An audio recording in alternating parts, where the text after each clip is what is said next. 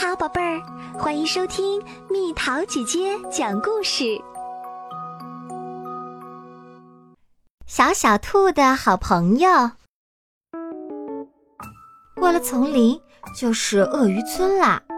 坏心眼鳄鱼每天都向路过的动物一一收取通行费。不仅有体积庞大的大象和河马，还有森林之王狮子和老虎，就连攀着树枝晃荡的猴子也不例外。凡是经过鳄鱼村的，都不可避免的要缴通行费。有一天，小小兔蹦蹦跳跳的路过鳄鱼村时，被鳄鱼们拦住了。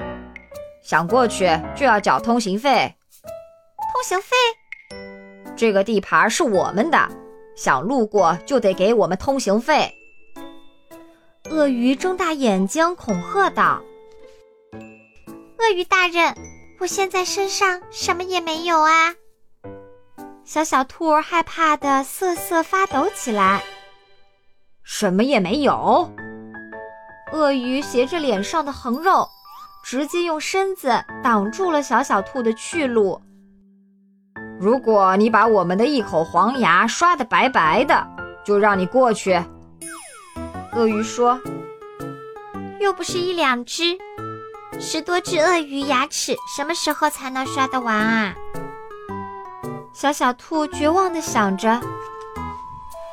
小小兔灵机一动，突然想到，有一只鸟或许可以帮助自己。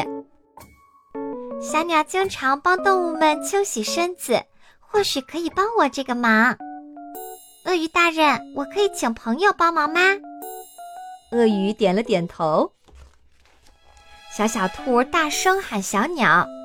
一会儿飞来了一只鸟。小鸟，你可以帮帮我吗？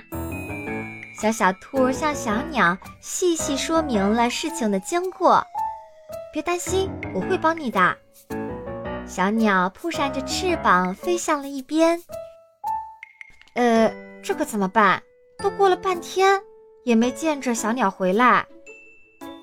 鳄鱼嘲笑道：“到现在还没来，是你那朋友害怕了，不顾你的死活逃跑喽。”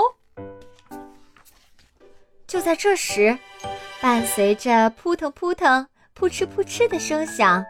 小鸟带着与自己一模一样的一群小鸟飞了过来。鳄鱼大人，让我们帮您刷刷牙吧。鳄鱼张大了嘴巴，小鸟飞进了鳄鱼嘴里，用嘴抠抠抠，除掉了牙缝里的残渣，用翅膀擦了擦黄牙。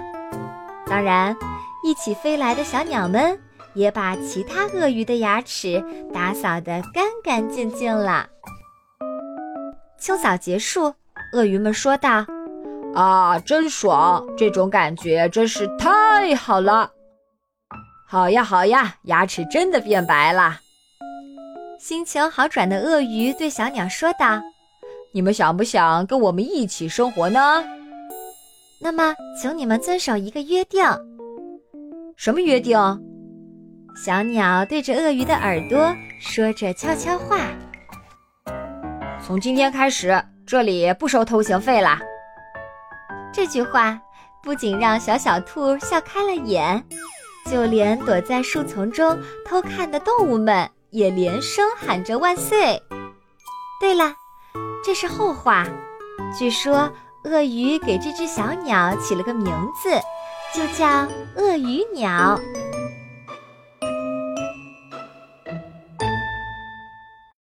又到了今天的猜谜时间喽，准备好了吗？颜色各不相同，集合在一起，队伍排得很整齐，猜猜到底是什么？好了，宝贝儿，故事讲完啦。你可以在公众号搜索“蜜桃姐姐”，或者在微信里搜索“蜜桃五八五”，找到告诉我你想听的故事哦。